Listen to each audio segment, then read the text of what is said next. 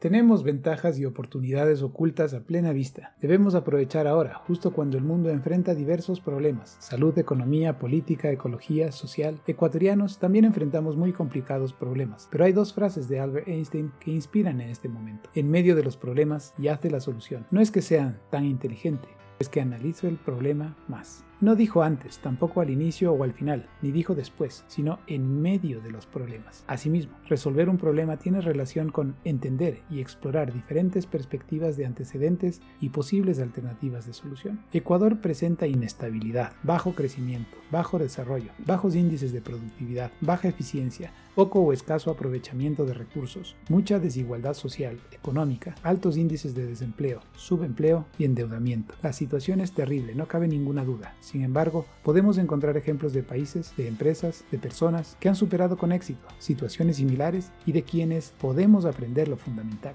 Oprah Winfrey, Disney World, Michael Jordan, entre otros, fueron en su momento rechazados por falta de aptitud para el desempeño, pero lejos de detenerse, redoblaron su actitud y aptitud, haciendo sus anhelos superen a sus pares en poco tiempo. Netflix, FedEx, Airbnb, Starbucks figuran entre las empresas con resultados negativos por mucho tiempo. Cuando parecía todo perdido, alcanzaron la cima. En los 50s y 60s, Japón protagonizó un progreso sin precedentes en la historia, y Alemania tampoco se quedó muy atrás. Pese a la devastación sufrida y las deudas acumuladas durante guerra, igualmente los tigres asiáticos en los 70s, lo mismo los países del sudeste asiático en los 90s, y más recientemente al cambiar el milenio, Irlanda. Todos ellos lograron transformar la sociedad, la economía, otorgando elevados niveles de bienestar a su población relativamente rápido. No son exactamente iguales en cada caso, pero tienen componentes básicos comunes que podemos replicar. Primer punto, elevar la disciplina y capacidad. Segundo punto, abrir libertad, facilitar nuevos mercados y nuevos productos, innovar. Tercer punto, multiplicar alianzas que impulsen el alcance, la frecuencia y el desempeño.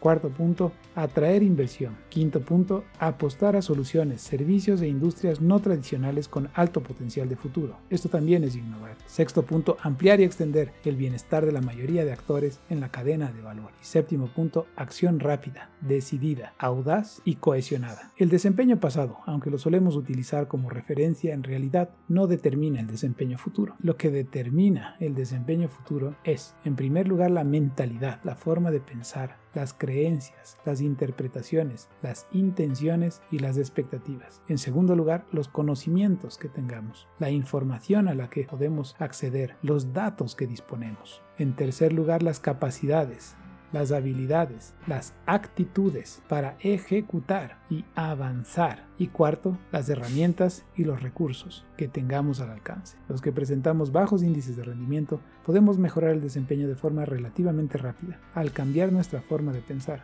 nuestras prioridades, desarrollar nuestra disciplina y extender nuestra confianza. Ecuador cuenta con compañías innovadoras como Caray, Tracklink, Tipitea, Te Quiero Verde, Chocolates Pacari, Kruger Labs, Nature's Heart Terra Filthy, Wi-Fi to Go, Celina, Sweet and Coffee y muchas otras. Únete a Activo Apoyo. Juntos podemos hacer más y mejor.